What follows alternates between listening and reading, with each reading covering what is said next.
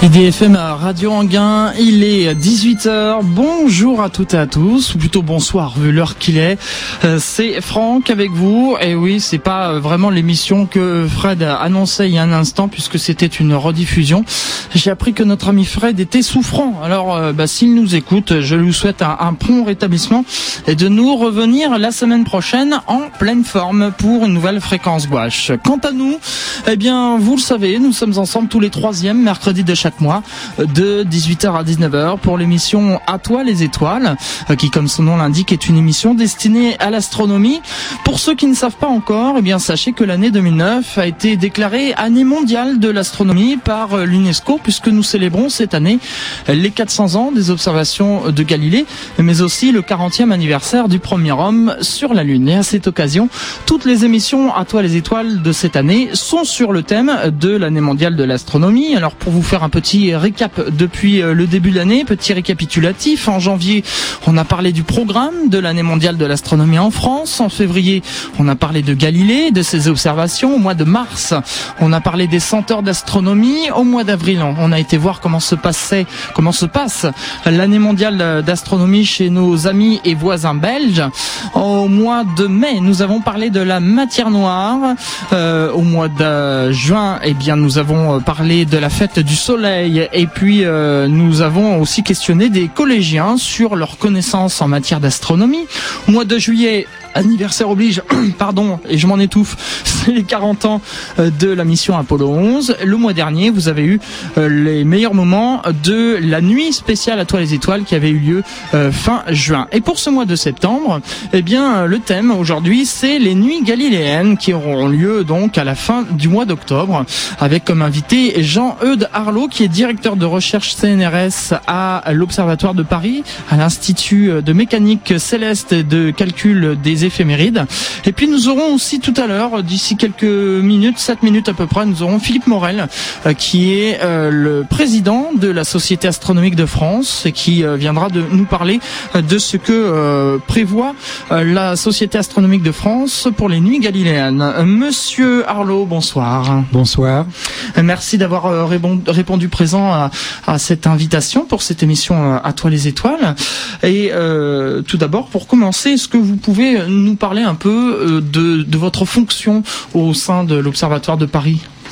Eh bien, je travaille à l'Institut de mécanique céleste et de calcul des éphémérides qui, effectivement, comme son nom l'indique, a pour mission première de calculer les éphémérides, je dirais, officielles. Parce que les éphémérides, ça commence par le calendrier, ça commence par la date de Pâques, ça commence par les heures de lever et coucher de soleil, qui, en France, ont force de loi, puisque dans certains cas, vous savez que on ne peut aller à la pêche ou à la chasse avant l'heure de lever du soleil. Donc, effectivement, nous sommes là pour dire quelle est, euh, quelle est cette fameuse heure euh, que c'est effectivement ce qu'on nous demande le plus, quelle est l'heure de lever du soleil. Mais les éphémérides, ça ne se limite pas évidemment aux heures de lever et coucher de soleil, ça c'est pour tous les corps du système solaire. Alors évidemment, euh, vous comprenez bien que l'utilité la plus l'utilité première, c'est surtout pour la conquête spatiale, pour calculer les orbites des sondes, on a besoin de savoir exactement où sont les objets du système solaire. Mais il y a aussi la navigation, la navigation maritime et aérienne qui peuvent, dans certains cas, utiliser les étoiles pour faire le point à la surface de la Terre. Donc vous voyez, l'Institut de mécanique céleste, il y a déjà beaucoup de choses à faire pour, pour la société, déjà, pour, pour l'ensemble de la population qui a besoin de ces choses-là. Et à côté de ça, nous faisons des travaux de recherche en mécanique céleste. Nous faisons de l'exploration du système solaire, mais en restant au sol avec nos télescopes et nos calculs. C'est aussi euh, grâce à, à cet institut que quand on a par exemple une, une comète qui arrive dans le voisinage de la Terre, on peut savoir à quel moment on pourra l'observer. Oui, bien sûr, quand il y a un corps un peu inopiné comme une comète, eh bien nous rassemblons le maximum d'observations et nous calculons les éphémérides, nous savons exactement quand est-ce qu'elle va passer. Mhm.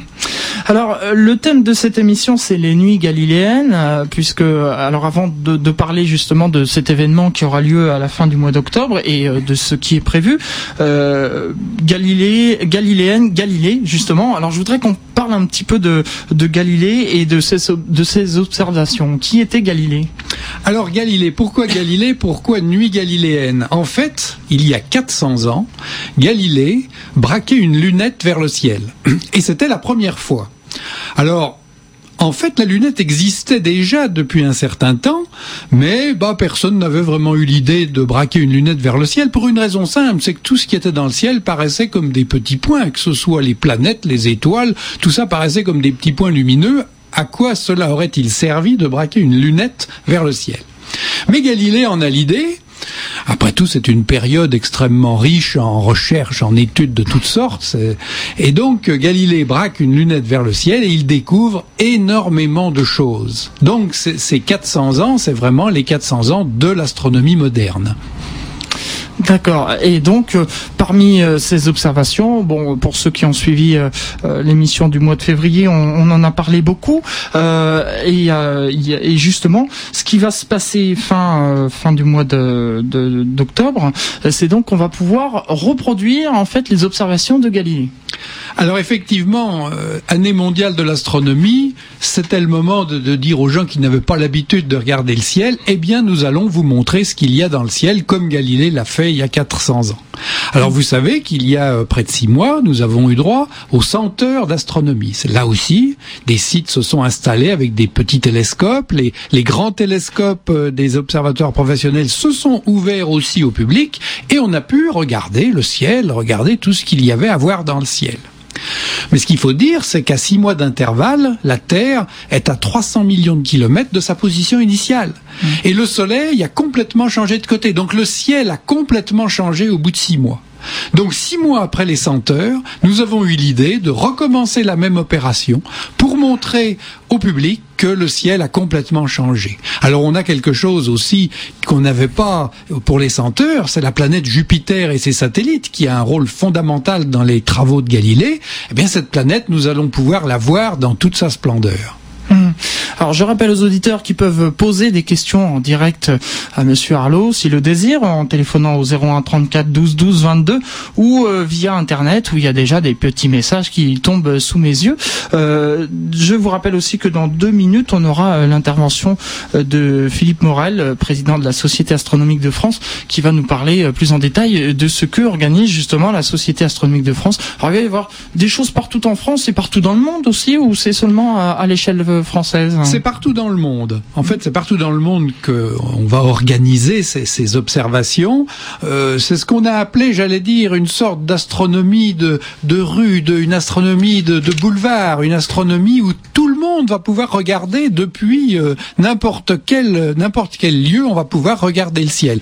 C'est non seulement euh, international, c'est bien entendu français. Et jusqu'à présent, on a plus de 60 sites qui se sont déjà manifestés, mais nous en espérons évidemment beaucoup plus. Et il y aura tous ceux qui qu'on trouvera par hasard, tous les astronomes amateurs qui vont sortir leurs télescopes sur leur trottoir devant chez eux pour montrer aux passants la planète Jupiter et ses satellites que l'on voit très bien avec un tout petit télescope euh, de n'importe où. Alors juste avant de, recevoir euh, Monsieur Moral qui est au téléphone, j'ai une question d'un auditeur qui vient de tomber sous mes yeux, euh, où, cet auditeur dit Jupiter aurait serait en fait un soleil avorté. Alors effectivement, Jupiter a une composition proche de celle du Soleil, c'est en majorité de l'hydrogène. Et l'hydrogène, bah, quand il est en masse, quand il, on en a une masse suffisante, on a une étoile. Mais malheureusement, euh, Jupiter est beaucoup trop petit pour euh, faire une étoile. Malheureusement ou peut-être heureusement pour nous, parce que peut-être qu'on ne serait pas là si Jupiter avait été une étoile. Alors si Jupiter avait été une étoile, nous aurions une étoile double, comme beaucoup de systèmes d'ailleurs dans, dans l'univers. Beaucoup de systèmes sont, sont des étoiles doubles. Bah, ça aurait probablement eu une influence très forte sur l'humanité, parce que le système à étudier aurait été extrêmement complexe. Il faut quand même penser qu'on a un gros soleil avec des petites planètes qui tournent bien rond autour d'elle. On a quand même mis des siècles avant de comprendre si on avait eu une étoile double avec des trajectoires euh, tordues, je dirais, on aurait peut-être mis beaucoup plus longtemps et nous n'en serions peut-être pas là aujourd'hui. En effet. On a donc au téléphone Monsieur Philippe Morel, qui est euh, président de la Société astronomique de France. Monsieur Morel, bonjour. Oui, bonjour Franck. Euh, merci donc d'intervenir sur notre antenne depuis un lieu assez éloigné puisque vous n'êtes actuellement pas en France. Et non, là je suis actuellement à Panama donc pour plusieurs manifestations astronomiques euh, qui ont trait à l'année mondiale de l'astronomie. Donc là, ce sont les journées scientifiques françaises organisées par l'Alliance française donc de Panama. Euh, hier, j'étais au Costa Rica où j'ai animé une journée d'astronomie dans le cadre aussi d'Alliance française, donc du Costa Rica. Et ensuite, dans quelques jours, on va se tenir donc la feria des, ingénieurs euh, qui est organisée tous les ans donc à Panama City et qui cette année est centrée sur le thème de l'astronomie. Donc vous, vous voyagez beaucoup, dites-moi. Et eh ben voilà. Alors euh, j'ai Monsieur Arlot qui est euh, à mes côtés. Vous pouvez lui dire bonjour. Il vous entend. Bonjour, bonjour Philippe. Voilà. Oui. Comment vas-tu Ça va? Il vous demande comment vous allez. Par les nuits galiléennes. Eh oui, en plein dedans. Voilà, alors c'est pas très facile de s'entendre. Voilà, il y a des petits, euh, des petits euh, techniques. Je m'en excuse. Euh, donc, Monsieur Morel, euh, vous organisez euh, au niveau de la Société astronomique de France aussi quelque chose pour les les nuits galiléennes, donc qui auront lieu fin octobre? Alors tout à fait. Nous organisons donc un site dans le parc de l'Observatoire Flammarion, qui est notre site fétiche à la Société astronomique de France et en particulier pour cette occasion, euh, puisque Camille Flammarion était un grand observateur des planètes. Bon, il s'est intéressé à Mars, mais il s'est intéressé aussi à la planète Jupiter. Et pour nous, c'est euh, une occasion rêvée de pouvoir euh, montrer donc cette superbe planète avec ses satellites. Et puis ces phénomènes de surface, en particulier la petite tache rouge qui est apparue il y a quelques années, et aussi l'impact de l'astéroïde apparu au mois de juillet qu'on voit toujours. Euh, difficilement, mais on continue toujours à le voir. Donc on va montrer aussi les satellites et montrer au public que ces satellites, on peut les voir avec finalement pas grand-chose. Une paire de jumelles peut permettre de les distinguer, de suivre un petit peu leur course et a fortiori une petite lunette euh, qui est très facile à fabriquer. On leur montrera comment faire. Alors bien sûr, à côté de ces observations, euh, les nuits galiléennes vont se passer aussi deux jours et nous avons un programme de conférence qui va être euh, fort intéressant, avec en particulier la participation de Frédéric Chaberlot, qui est historien d'astronomie et qui va nous parler de, de l'histoire de la forme de la galaxie, de la Voie lactée donc. Et ensuite, euh, nous allons nous projeter en Antarctique euh, grâce à une conférence d'Éric Bondou qui va nous donc parler de son hivernage à la base Concordia donc l'année dernière. Voilà. Alors tout un programme et tout un programme. Et, sur les dates, alors, ça se passe quand? Alors, ça va se passer le 23, le 24 et le 25 euh, octobre, euh, donc dans le parc de l'Observatoire Flammarion. Alors, pour les salles de conférence, on vous précisera tout ça donc sur les sites de la Société astronomique de France. Euh, c'est aussi une manifestation qui va marquer le début des travaux de, de restauration de la première songe de l'observatoire, puisque en fait les travaux eux-mêmes vont commencer juste après et, et la, la réouverture de l'ensemble donc de la coupole, de la lunette et de la partie centrale du bâtiment euh, est prévue pour le mois de, a priori, septembre 2010 à peu près, environ. Hein. Mais la remontée de la coupole et de la lunette sera probablement programmée en juin 2010. D'accord. Donc on avait pu assister d'ailleurs il, il, y a quelques années de ça à la descente de, de la lunette. Tout à fait, cette lunette est descendue en juin 2007 en présence d'Owen Gingerich, qui est un historien de l'astronomie de réputation mondiale et qui était venu spécialement pour assister à l'événement. Et cette lunette est en cours de restauration donc dans le Midi. Euh, c'est la société Trasus qui la restaure et euh, le travail est superbe. Ça va être vraiment un instrument unique en son genre de par euh, son, son, époque, son diamètre et la qualité de sa restauration. Alors rendez-vous. Par rapport, euh, ah, oui, je m'excuse. Euh, par rapport donc au financement de cette restauration, euh, toutes les collectivités territoriales, euh, locales et régionales s'y sont mises, de la municipalité de Juvisy jusqu'au Conseil régional d'Île-de-France. Et nous avons eu comme euh, subvention déclencheuse donc une subvention de l'Assemblée nationale qui a, qui a en gros sécurisé tout le montage financier. D'accord. Rendez-vous dans un an donc pour euh, pour voir euh, cette coupole. Alors revenons aux, nuits galiléennes donc plus proches de nous. Euh, vous avez dit 23, 24 et 25 octobre prochain. Est-ce qu'on a fait le tour ou vous aviez encore quelque chose à rajouter? Oh bah c'est-à-dire que pour le site de Juvisy, je crois qu'on a fait le tour. sur d'autres sites, une liste va apparaître dans la prochaine revue d'astronomie. Et de toute façon, euh, on est de tout cœur avec euh, euh, l'Observatoire de Paris-Meudon, avec l'Association française d'astronomie qui, qui donc coordonne cette organisation. de la même façon que ces mêmes entités ont été avec nous lors des centres d'astronomie qu'on avait coordonnés au mois d'avril. Voilà. D'accord. Eh bien, Monsieur Morel, je vous retiens pas plus longtemps parce que je sais que vous avez un emploi du temps chargé. Je vous remercie en tout cas de, de nous avoir euh, consacré quelques minutes depuis euh, Panama. Avec beaucoup de plaisir. Merci beaucoup. À bientôt. À bientôt. Au revoir. Au revoir. On retourne donc dans, dans les studios. Euh, Monsieur Arlo, ben, je vous propose qu'on fasse une petite pause musicale et puis euh, on va se retrouver euh, ensuite dans, dans quelques instants pour la suite de cette émission à toi les étoiles. Je vous rappelle que vous pouvez poser des questions pour soit, soit, par téléphone ou soit par internet comme on a eu tout à l'heure cette cette pardon question fort intéressante concernant Jupiter. donc pour nous joindre, eh bien vous savez, c'est le 01 34 12 12 22 ou par l'intermédiaire de, euh, euh, du téléphone, de pardon d'internet, voilà comme certains ont fait. Et je m'excuse pour ma voix qui déraille, j'ai un petit peu mal à la gorge, j'ai dû attraper froid. Bah voilà, c'est des choses qui arrivent. Alain Bachung, ma petite entreprise, tout de suite sur euh, IDFM Radio Anguin. On se retrouve dans un instant pour la suite de cette émission. À toi les étoiles. Retour dans les studios d'IDFM à Radio Anguin pour l'émission À toi les étoiles, euh, dont le thème euh, ce mois-ci, euh, je vous rappelle, est les nuits galiléennes. Et on m'a dit sur internet, j'ai pas dit les dates. Eh c'est les 22, 23, 24 et 25 octobre. Et comme invité, j'ai Jean-Eudes Darlot, qui est donc directeur de recherche CNRS à l'Observatoire de Paris, à l'Institut national du pardon, de l'Institut mécanique céleste des calculs et des éphémérides. Voilà. Et puis tout à l'heure, donc on a eu euh, Philippe Morel par téléphone. Alors, euh, Monsieur Arlo, j'aimerais qu'on parle plus en détail donc de ces euh, nuits galiléennes. il y a différents sites qui sont prévus pour ces observations?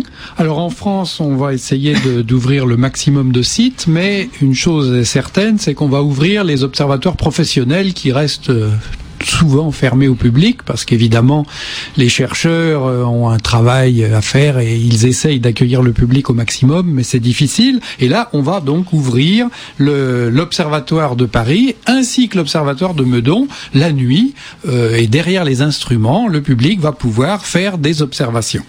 Alors sur le site de Paris, euh, ce sera donc ouvert les 23 et 24 octobre, c'est-à-dire le vendredi et le samedi, si je ne me trompe pas. C'est ça, oui. Euh, entre 21h et 1h du matin. Alors, ce que, comme c'est dans une coupole avec un grand télescope, c'est pas facile de, de, se, de se déplacer. Il fait nuit, il faut pas oublier qu'on mmh. travaille dans la nuit. Et donc, on demande au public de s'inscrire. Donc, pour s'inscrire, il faudra appeler euh, par téléphone les, le 13, 14 et 15 octobre. Euh, après-midi, il faudra téléphoner pour euh, réserver au 01 40 51 22 94. Donc, il faut réserver pour pouvoir venir observer. Alors, entre 20h et 1h du matin, le, je dirais une, une, observation dure une heure. Donc, vous voyez, il y a plusieurs créneaux pour pouvoir observer. Alors, soit sur le site de Paris, c'est-à-dire au 77 avenue d'Enfer Rochereau, c'est dans le 14e arrondissement de Paris, soit sur le site de Meudon, c'est-à-dire place Janssen à Meudon, vous, vous pouvez venir. Alors, c'est pas les mêmes instruments qu'on trouve sur Paris et sur Meudon, mais dans les deux cas, on pourra regarder euh, ce que Galilée regardait il y a 400 ans. Alors on, parlait de Jupiter depuis tout à l'heure, et là on me demande par internet, y aura-t-il que Jupiter qui sera visible ce soir-là? Alors non, il n'y aura pas que Jupiter.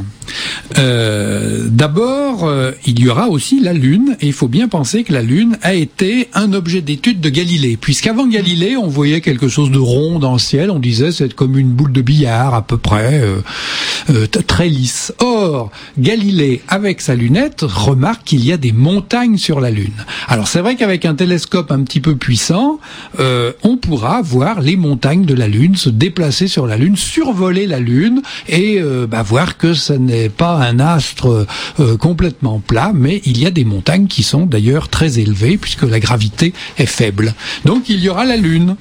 Euh, bon, il y aura aussi les étoiles, bien entendu. Euh, toutes les nébuleuses visibles en ce moment, on pourra les regarder. Il faut bien penser que Galilée pointe sa lunette vers la Voie lactée. on ne savait pas ce que c'était. C'était comme une espèce de nuage qui apparaissait dans la nuit. Et qu'est-ce qu'il découvre? Que c'est plein d'étoiles.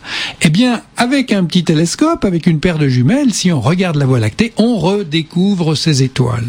Donc, effectivement, on n'aura pas que Jupiter à voir, on aura aussi, euh, donc, toutes les étoiles seront là, la Lune sera là.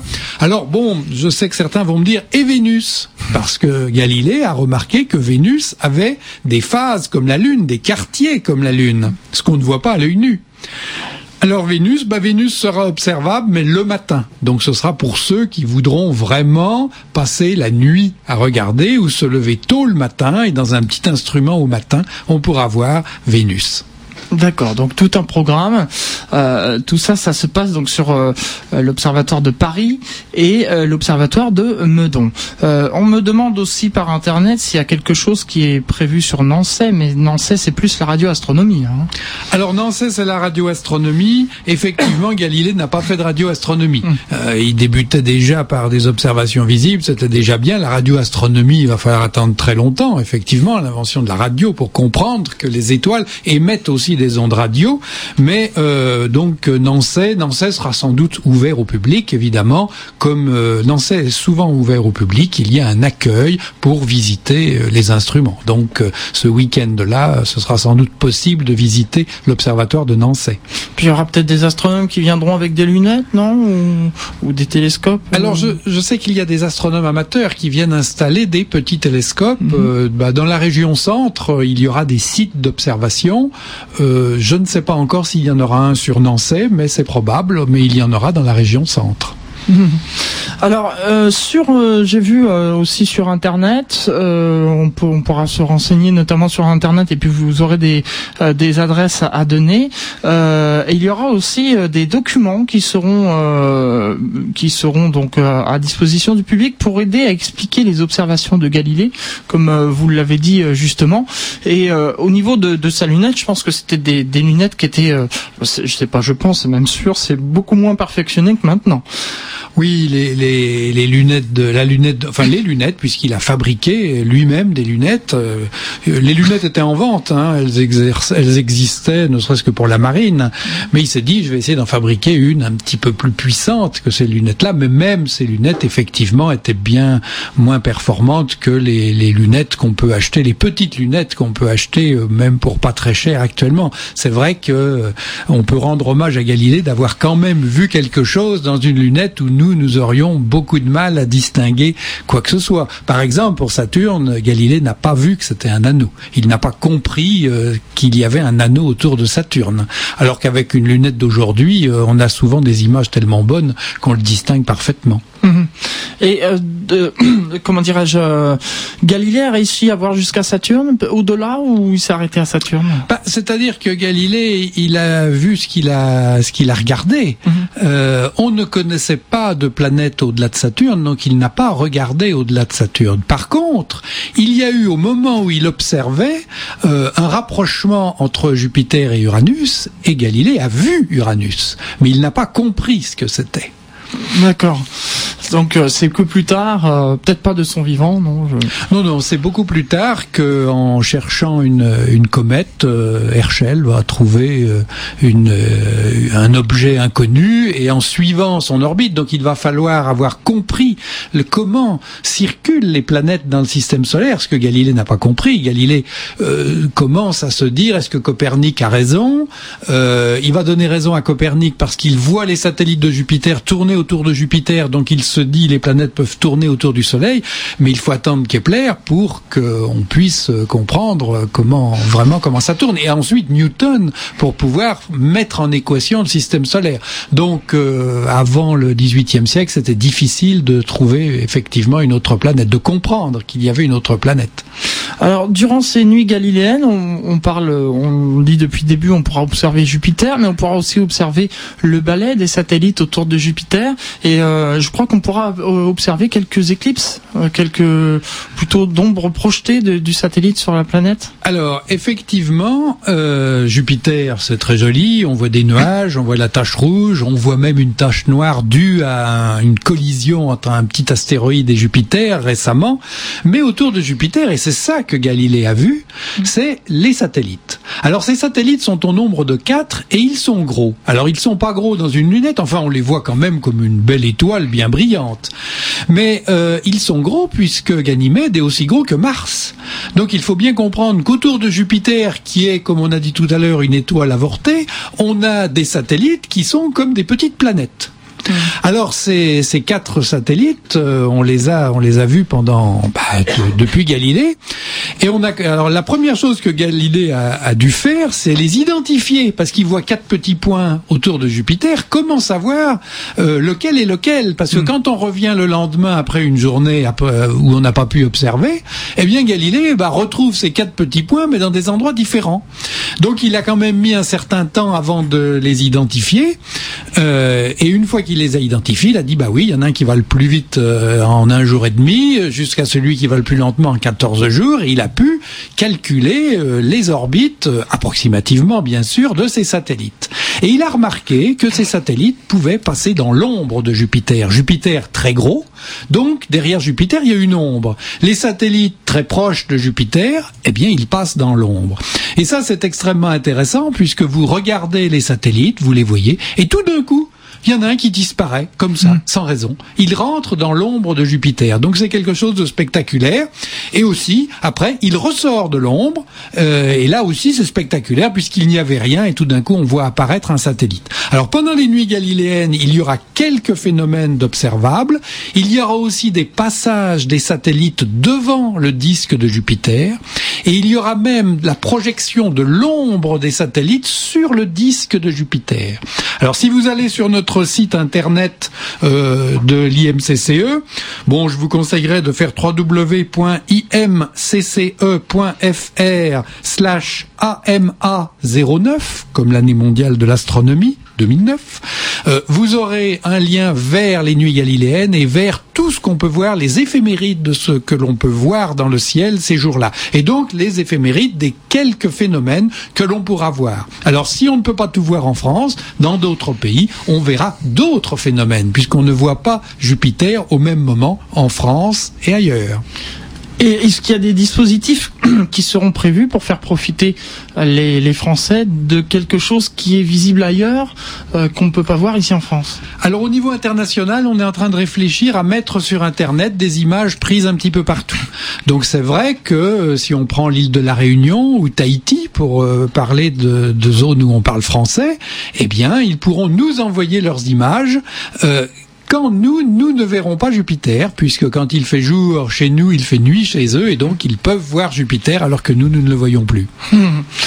On va s'interrompre quelques instants, euh, Monsieur Arlo, le temps d'une respiration musicale de nouveau, et puis euh, on va lancer le jeu, puisque vous savez que depuis euh, le début de cette année, vous pouvez gagner une soirée d'observation dans un club d'astronomie des Yvelines, le club Copernic, ou encore aller visiter le, parc aux étoiles à Triel-sur-Seine. Et pour cela, je vais vous poser une petite question simple. Si vous avez suivi, vous avez sûrement la réponse. Monsieur Jean-Eudes Arlo, qui est mon invité, et cherche est-il chercheur à l'Institut Pasteur? Est-il chercheur au CNRS Ou est-il chercheur euh, à la Société des épidémies? Vous, êtes, vous téléphonez au 01 34 12 12 22, vous donnez la réponse et vous repartez donc soit avec une, une soirée d'observation, c'est vous qui choisissez, hein, ou alors euh, une entrée pour le parc aux étoiles de Triel-sur-Seine. Youssoundour, Néné Chéri arrive tout de suite dans la radio. Euh, on les a connus avec euh, dans ce duo, dans un duo qu'on connaît bien, c'est Seven Seconds. Et eh bien en 2007, ils nous ont fait un nouveau duo avec Wake Up, c'est ce qu'on écoute tout de suite sur IDFM. 18 passé de 37 minutes sur IDFM Radio Anguin. Très bonne soirée. C'est Franck avec vous pour euh, l'émission À toi les étoiles euh, qui est consacrée à l'astronomie. Je vous le rappelle je vous rappelle que le thème euh, de cette émission du mois de septembre, eh bien, c'est les nuits galiléennes qui auront lieu du 22 au 25 octobre prochain. Et mon invité, c'est Jean-Eudes Arlot, qui est donc directeur de recherche CNRS à l'Observatoire de Paris et à l'Institut de mécanique céleste de calcul des éphémérides. D'ailleurs, voilà, vous avez eu la réponse à la petite question que je vous ai posée tout à l'heure. N'hésitez pas hein, à téléphoner si vous voulez repartir avec euh, des cadeaux. Monsieur Jean-Eudes Darlot, on parlait juste avant de cette pause musicale euh, des satellites de, de Jupiter. Euh, J'aimerais qu'on parle un peu plus de ces satellites, notamment de leur nature. Alors c'est vrai que ces satellites, ils ont, ils ont intrigué depuis, depuis des siècles. Mm. Alors on a fait toutes sortes de suppositions. Il bah, faut dire qu'on voyait pas grand-chose, on voyait juste un petit point lumineux, mais les sondes spatiales nous en ont appris beaucoup sur ces satellites. On a découvert un premier satellite couvert de volcans, de volcans énormes, de volcans qui lancent de la lave à 700 km d'altitude. Alors pourquoi ces volcans? Bah Pour une raison simple, c'est que Jupiter est très gros, il déforme ce satellite, Io, Mmh. Et donc, en le déformant, il y a de la lave qui jaillit et on a des volcans en permanence. Mais vraiment, en permanence. C'est ce qu'on appelle en fait l'effet de marée, quoi. Oui. Euh, il y a donc des marées euh, qui déforment la croûte de, de mmh. surface de Io et euh, bah voilà, il y a ces, ces volcans énormes que que l'on peut maintenant observer depuis que la sonde voyageur nous a dit qu'il y avait des volcans. On a compris qu'il y avait donc des points chauds à la surface de Io et donc en infrarouge, on observe ces points chauds en permanence. Le deuxième satellite, lui, il est intéressant parce que ben, il y a une banquise à la surface, une banquise comme la banquise au pôle Nord. Alors évidemment, qui dit banquise dit peut-être de l'eau en dessous. Alors ça n'est pas sûr, parce que la glace peut avoir d'autres formes. Euh, on peut avoir en profondeur une glace plus chaude, mais un peu molle. Mais il peut y avoir tout simplement un océan sous une banquise. Donc c'est peut-être l'un des rares euh, corps euh, du système solaire qui pourrait abriter la vie, parce qu'un océan qui serait pas trop froid euh, sous une banquise pourrait abriter la vie. C'est peu probable, mais pourquoi pas. Alors les troisième et quatrième satellites, ils renferment de l'eau, comme donc le deuxième satellite Europe, donc les troisième et quatrième, c'est Ganymède et Callisto. Ils renferment aussi de l'eau, mais il y a aussi des roches. Et euh, on a des, jaillissements d'eau et de glace à la surface, comme des volcans, euh, des volcans de glace, par exemple. Vous voyez, c'est des corps extrêmement euh, surprenants. on n'avait pas, on connaissait pas ça à la surface de la Terre, et pourtant ils existent et on aimerait bien les y voir de plus près. Hmm. On ira sûrement dans les années à venir grâce à des sondes, je pense, et tout ça. Jupiter n'a que quatre satellites ou il y en a plus que ça Il y en a beaucoup plus, il y en a plus de 60. Mais ah les autres satellites, on a deux. Disons qu'il y a des familles de satellites. Il y a la première famille, les satellites galiléens, qui ont été découverts par Galilée et qui sont gros comme des petites planètes. Et on a près de Jupiter des tout petits satellites. J'allais dire, il y a un anneau aussi autour de Jupiter, mais un anneau beaucoup plus faible que celui de Saturne. Mais il y a quand même un anneau entouré de tout petits satellites qui ne sont que des gros cailloux. Et ces, satellites et cet anneau sont liés gravitationnellement. Il y a une troisième famille de satellites, c'est des satellites très éloignés de Jupiter, vraiment très très éloignés. Ce sont des, disons, des astéroïdes qui ont été capturés par Jupiter. Alors il y a dans cette famille de satellites éloignés, curieusement, il y a deux sous-familles, une famille qui tourne dans un sens et une autre famille qui tourne complètement dans l'autre sens. Mais c'est probablement des astéroïdes qui ont été capturés il y a très très longtemps. Ça, c'est curieux, ça. Qu'est-ce qui fait que, justement, il y en a qui tournent dans un sens et d'autres dans l'autre? Ah bah c'est un petit peu un mystère parce qu'on n'était pas là au moment de la de, de, la, de la capture. Alors on peut penser que ces satellites peut-être qu'ils tournaient dans le bon sens au début, mais que perturbés gravitationnellement, leur orbite s'est inclinée petit à petit. Et si leur l'inclinaison euh, augmente, j'allais dire de 180 degrés, bah ils se retrouvent à tourner à l'envers. Donc ils ont peut-être tourné à l'endroit au début de leur existence et ils se retrouvent tournés à l'envers. Ils n'ont pas changé de sens mais c'est tout simplement leur orbite qui a basculé. Mhm. Alors j'ai un auditeur qui dit euh, euh, par rapport à ce qu'on disait tout à l'heure sur les satellites de Jupiter et notamment celui qui euh, qui, qui, est recouvert de glace, ça, il dit donc que ça pourrait, comme vous l'avez évoqué, peut-être peut-être qu'il y aurait de la vie. Et il dit ce qui est ce qui est amusant, c'est qu'il y a une dizaine d'années, on ne pensait pas que la vie était possible dans le système solaire et qu'aujourd'hui on, en a de plus en plus la certitude qui dit, enfin, ce qu'on en a certitude Non, pas encore. Ça, on ne sait pas s'il y a vraiment. De... Mais c'est vrai que il y a quelques années, je, comprends ce que veut dire en fait euh, l'auditeur. C'est qu'il y a quelques années, on disait si on veut trouver de la vie, il faut chercher ailleurs que, que dans le système solaire. Alors qu'aujourd'hui. Euh, Oui, c'est-à-dire qu'il y a quelques années, on se disait la vie, elle est comme, euh, bah, comme euh, dans notre jardin. Et puis, rien que sur la Terre, on a découvert qu'il y avait de la vie dans des endroits extrêmement hostiles, comme euh, les glaces, comme euh, le fond des océans, avec des pressions extraordinaires, avec des températures soit élevées, soit très basses. Et parallèlement, on découvre que dans le système solaire, il y a des corps où justement il y a euh, des conditions peut-être difficiles, mais après tout, de l'eau sous la glace, euh, pourquoi pas? Surtout, qu'est-ce qu'il y a en profondeur? On ne sait pas. Donc, il y a des possibilités. C'est très peu probable parce que le mécanisme d'apparition de la vie sur la Terre ne se fait pas vraiment dans l'eau. Il faut absolument qu'il y ait à la fois de l'eau et pas d'eau. Donc, euh, c'est tellement difficile que sur un, un, satellite comme Europe, par exemple, s'il est resté de d'eau et de glace euh, en permanence, qu'il n'y a pas eu de transformation comme sur la Terre, ben, il n'y a peut-être pas eu la possibilité que la vie apparaisse, ou même si elle apparaît, qu'elle continue. Bien sûr. Euh, je voudrais qu'on revienne un peu sur euh, ce, ce, programme des Nuits Galiléennes, donc du 22 au 25 octobre prochain. Euh, petite question, est-ce qu'il y aura des choses qui seront prévues de jour? Oui, tout simplement parce que de jour, nous avons quand même un corps facilement observable, c'est le Soleil. Et Galilée a observé le Soleil, il a découvert les fameuses taches. Qu'il faut regarder avec précaution quand même. Hein. Alors évidemment, le Soleil, comme vous le savez tous, on ne le regarde pas. Hmm. Dans la journée, on se promène, on regarde partout, mais on ne regarde pas le Soleil. Mais on peut quand même le voir tout simplement par projection on fait une projection avec euh, bah, un petit instrument ou avec euh, euh, les astronomes amateurs expliqueront ça au public pendant les nuits galiléennes qu'on peut facilement projeter l'image du soleil sur un papier blanc. Et quand on regarde l'image du soleil eh bien on voit tout simplement qu'il y a des taches à sa surface. Alors il est vrai qu'en ce moment il n'y a pas beaucoup de taches. Le soleil est dans un minimum et il n'a pas l'air de vouloir en sortir. Mais avec un petit peu de chance au mois d'octobre les taches seront réapparues ces taches c'est effectivement des champs magnétiques très forts par lesquels il y a des éruptions euh, le soleil euh, crache des particules euh, à l'extérieur. C'est quelque chose de régulier que Galilée a vu lui aussi. Euh, et donc il prouvait lui aussi que le Soleil n'était pas quelque chose d'immuable, mais quelque chose qui évoluait. Alors on dit que les tâches, en fait, ce serait un endroit où le Soleil est plus froid par rapport à, la température moyenne. Oui, effectivement, le, le, rayonnement euh, ne, ne, sort pas de la même façon dans les tâches à cause du champ magnétique violent qu'on a à cet endroit-là. Mm. Euh, c'est pour ça qu'on les voit plus sombres à la surface du Soleil. Hmm. Alors sur les sur les, les télescopes, euh, on a parlé tout à l'heure des télescopes, lunettes astronomiques, différents euh, objets. Euh, vous vouliez aussi qu'on, quand on a préparé cette émission, qu'on évoque un peu euh, sur les télescopes.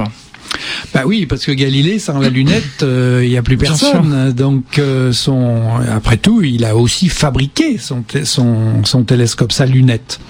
Alors, à partir de Galilée, on va assister à un progrès euh, bah de, de, de, chaque instant pour améliorer le, le, les, les, instruments qui nous permettent de voir le ciel. Alors, bien vite, on va faire la, la théorie de l'optique. On va faire de l'optique et on va se rendre compte qu'un télescope, bah, il déforme l'image. C'est-à-dire que dans un tout petit télescope, on ne peut pas voir beaucoup de détails. Si on veut trop grossir, bah on voit plus rien du tout. Donc il faut augmenter le diamètre de, de la lentille ou du miroir. C'est-à-dire le diamètre du télescope, il faut l'augmenter. Plus on l'augmente, meilleures sont les images et mieux on voit de détails.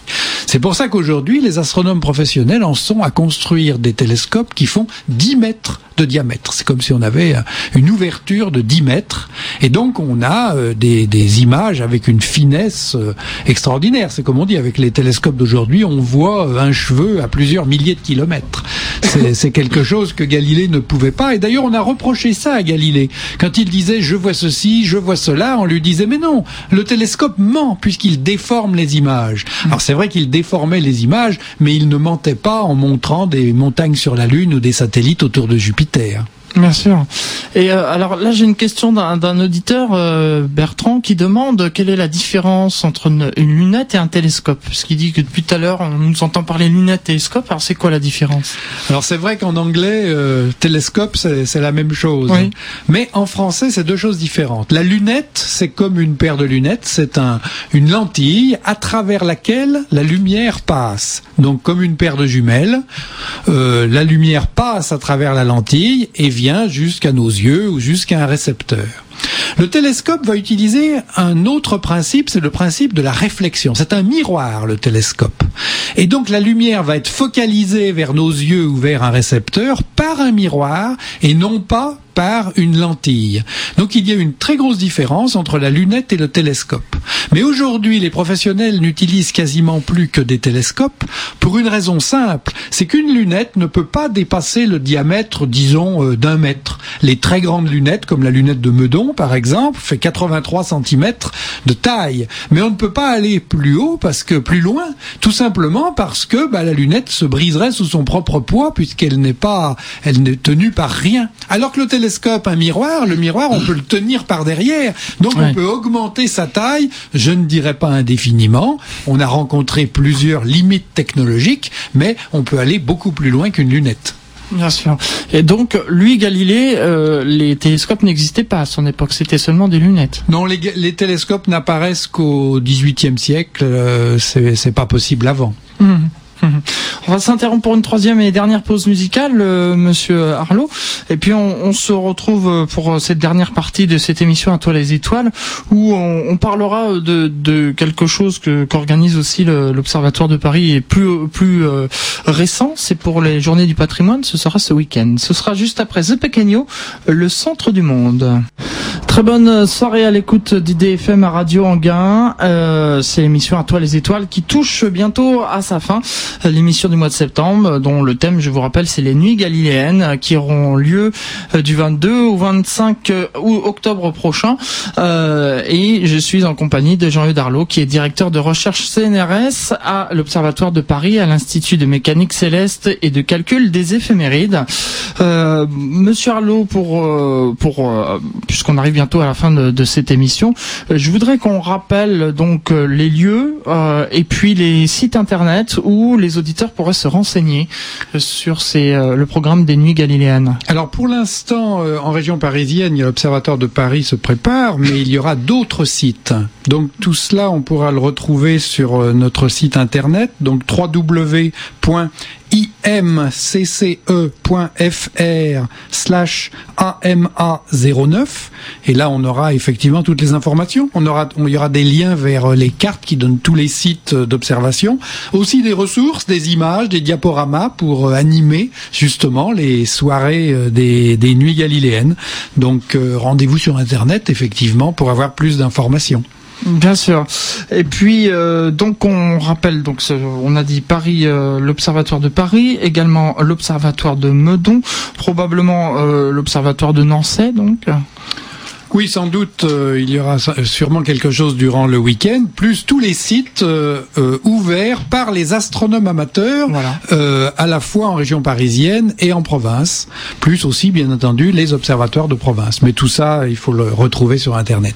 Voilà, donc pour ces nuits galiléennes, ce sera du 22 au 25 octobre prochain. On en reparlera d'ailleurs le, le, mois prochain aussi largement. Et puis, plus, plus proche de nous, eh bien, euh, ce week-end aura lieu les Journées du patrimoine et à cette occasion, eh bien, l'Observatoire de Paris fait porte ouverte. Alors, l'Observatoire de Paris sera ouvert ce week-end, effectivement, parce que pour les Journées du patrimoine, et l'Observatoire de Paris a été construit en 1667, le plus ancien observatoire au monde. Donc, c'est Louis XIV qui décide de construire un observatoire à une époque où il n'en existait nulle part. Donc, c'est effectivement ce bâtiment du XVIIe siècle vaut le vaut ça vaut vraiment la, visite et il est rarement ouvert, donc profitez-en pour venir euh, ce week-end à l'Observatoire de Paris pour euh, voir euh, ce bâtiment, voir les instruments et assister à des conférences. Et l'Observatoire de Meudon, lui, ne sera pas ouvert au public ou... Non seulement l'Observatoire de Paris. D'accord. Donc à noter, euh, ce sera euh, samedi 19 et euh, dimanche 20 septembre, si je me trompe pas, donc le, week-end à venir. On arrive au terme de cette émission. à toi les étoiles, Monsieur Jean Darlot. Et puis, comme le veut la tradition, comme je fais toujours dans, dans mon émission, eh bien je laisse le mot de la fin pour l'invité. Alors pour conclure cette émission. Bah, pour conclure cette émission, effectivement, l'année mondiale de l'astronomie, je, je dirais à nos auditeurs qui n'ont jamais regardé le ciel, bah, c'est le moment. C'est le moment de, de voir le ciel peut-être euh, d'une manière différente de tous les jours, parce que tous les jours on voit le ciel. Tous les jours on se rend compte que finalement même la nuit on ne voit pas beaucoup le ciel, tout simplement à cause de la pollution, de la pollution lumineuse.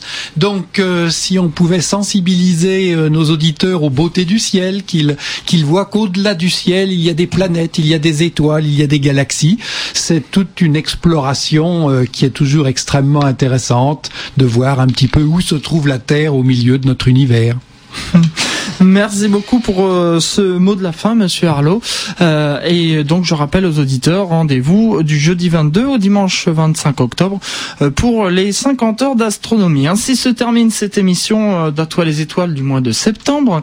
et avant de laisser l'antenne, eh bien, quelques petits mots sur la prochaine émission qui aura lieu donc le troisième mercredi du mois d'octobre. Ce sera le mercredi 21 octobre. Et je peux déjà vous dire que le thème, eh bien, ce sera le jour de la nuit. Une manifestation qui sera organisée justement pendant euh, les nuits galiléennes euh, par l'ANPCEN, l'Association nationale pour la protection du ciel et de l'environnement nocturne. Vous savez que euh, depuis quelques années maintenant, chaque année, au mois de novembre, l'émission d'Atoile des étoiles est réservée à l'ANPCEN. Eh bien, en raison de cette manifestation, le rendez-vous sera avancé du, mois de novembre au mois d'octobre. donc, ce sera le mercredi 21 octobre 2009 de 18h à 19h à ne pas manquer donc et on, en profitera pour reparler bien sûr de ces nuits galiléennes. Et puis pour les mois le mois à venir le mois de novembre il y aura une émission euh, qui est actuellement en préparation. Donc je peux pas trop vous dire encore. Euh, ce que je peux vous dire c'est qu'au mois de décembre pour la dernière émission euh, à toi les étoiles de, de l'année 2009 eh bien ce sera une émission de conclusion et j'espère qu'on aura madame euh, Levasseur Égou qui est donc euh, euh, l'organisateur, enfin pas l'organisatrice, mais qui chapeaute en fait euh, l'année mondiale d'astronomie au niveau français. Sera le, le 16 décembre, je crois, si je si j'ai bonne mémoire. Je viens de regarder dans mon agenda, mais vous voyez, j'ai la mémoire courte, c'est déjà parti. c'est ça, ce sera le mercredi 16 décembre, mais on aura le temps d'en reparler d'ici là. Merci à toutes et à tous d'avoir suivi cette émission à toi les étoiles. Merci euh, Monsieur Arlo. On se quitte avec le générique et dans un instant, vous allez retrouver euh, le journal d'information euh, de Radio France Internationale et puis euh, la suite des programmes, hein, vous savez, comme d'habitude sur Radio Anguin, les programmes du mercredi. Salut à tous, merci d'avoir suivi cette émission.